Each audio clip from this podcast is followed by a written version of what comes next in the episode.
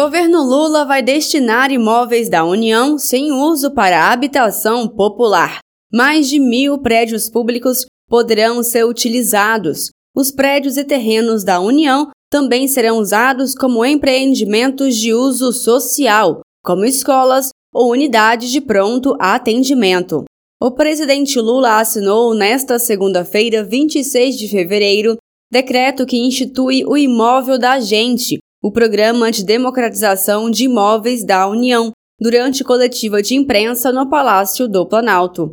O objetivo do governo é, por meio de estudos, dar uma destinação estratégica ao patrimônio público, com diálogo federativo e com a sociedade. Eu determinei a nossa ministra que fizesse um levantamento de todas as terras públicas que tem no governo federal. Tudo que tiver abandonado, a gente tentar utilizar para transformar em moradia decente para as pessoas mais humildes desse país. Nós estamos começando uma coisa nova que a gente tomou a atitude de fazer. Então, a partir desse lançamento é que a gente vai começar a trabalhar na distribuição dos imóveis, sendo que alguns já foram distribuídos ao longo de 2023. A ideia é inverter a lógica do plano de privatização dos imóveis previsto no governo anterior explicou a ministra da Gestão e Inovação em Serviços Públicos, Esther Dueck. Nossa ideia é que esse programa seja conhecido por toda a população brasileira, porque de fato isso é algo para a população brasileira.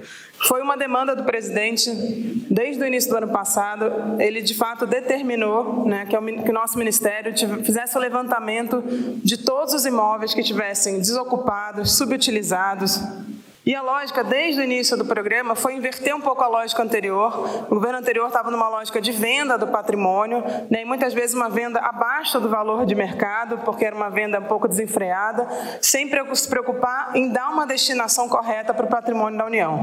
E desde o início o presidente falou: a gente tem gente morando longe dos centros da cidade, a gente tem gente fora é, com uma dificuldade de conseguir acesso, e a gente tem muitas vezes também falta de empreendimentos sociais, de, de equipamentos sociais que podem estar mais próximos da população e a gente tem uma série de prédios, de terrenos que estão desocupados que poderiam ter uma melhor destinação. E a lógica aqui é utilizar o patrimônio para valorizar o patrimônio. Então, muitas vezes as pessoas acham que a maneira de valorizar é simplesmente a venda dele, quando na verdade a venda pode ser uma desvalorização do patrimônio e a gente tem outras formas muito melhores de valorizar o patrimônio e de dar isso em benefício da população. O ministro-chefe da Casa Civil, Rui Costa, explicou a relação do programa De Democratização dos Imóveis da União e o PAC, Programa de Aceleração do Crescimento. Primeiro, é, dentro do PAC está a modalidade de regularização fundiária. Nós temos em praticamente todas as capitais áreas do governo federal que foram estão ocupadas, mas que as pessoas nunca tiveram documento de propriedade. Então, com esse programa, nós queremos, em parceria com os municípios, os prefeitos e os governadores, e o sistema judicial também, os cartórios, fazer um grande mutirão de regularização fundiária desses imóveis, dando título de propriedade a essas pessoas que já moram há 20, 30 anos. A segunda coisa que está no PAC é a questão das moradias. Então, é, além dos imóveis que já estão ocupados, a regularização, a ideia é levantar todos os imóveis que podem ser transformados em moradia. Com a assinatura do decreto que cria o programa oficialmente, o governo anunciou novas entregas no Rio de Janeiro e na Bahia.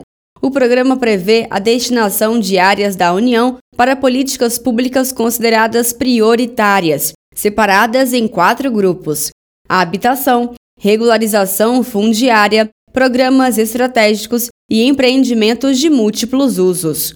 O governo Lula já realizou 246 entregas em 174 municípios ao longo do ano passado. Ao todo, nos quatro anos de mandato, o governo planeja destinar ao menos mil imóveis da União.